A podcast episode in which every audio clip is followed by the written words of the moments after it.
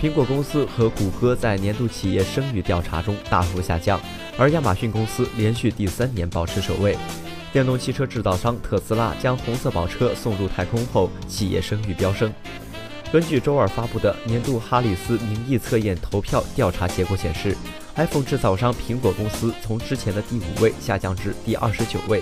谷歌从第八位下降至第二十八位。苹果公司在二零一六年时排名第二位。这项自一九九九年以来进行的调查，从十二月十一日到一月十二日。对两千五百万个美国成年人进行了调查，评估了最显著的企业品牌的声誉。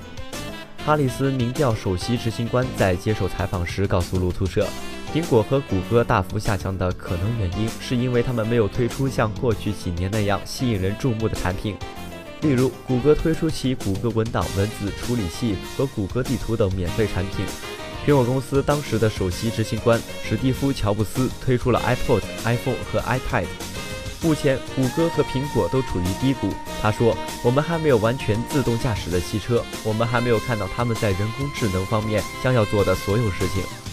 与此同时，亚马逊排名第一，除2015年当时它排名第二之外，已经保持了五年的高榜居首。将亚马逊排名归功于其消费生活中的扩张轨迹，通过其收购像全食超市这样的杂货店。他说，埃隆·马斯克的特斯拉从第九名攀升至第三名，得益于利用 SpaceX 的火箭将一辆红色的跑车送向太空展览的展示能力。他是一个现在的狂欢者，非常让人难以置信。他评价马斯克说：“这种正确的东西的态度能一直抓住公共的想象力。当每个新闻标题都非常消极的时候，他们正在补充乐观的铜牌。”